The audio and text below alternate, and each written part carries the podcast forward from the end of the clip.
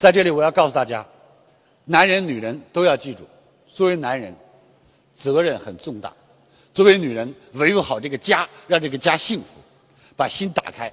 男人不是靠你管的，你能看住的男人，说实话，那都不是男人。男人要靠自己的自律。其实，男人，我告诉大家，男人是非常有责任感的，而且所有的男人都同情和爱女人。其实，这个世界上，男人比女人要脆弱的多得多。因为所有的男人全是女人生的，好像是哦。我要不说，大家都没有发现哎。那学习多重要一件事情，好像所有男人都是女人给抱大的，OK？是啊，这不是？好像所有男人说话走路都是女人教的，OK？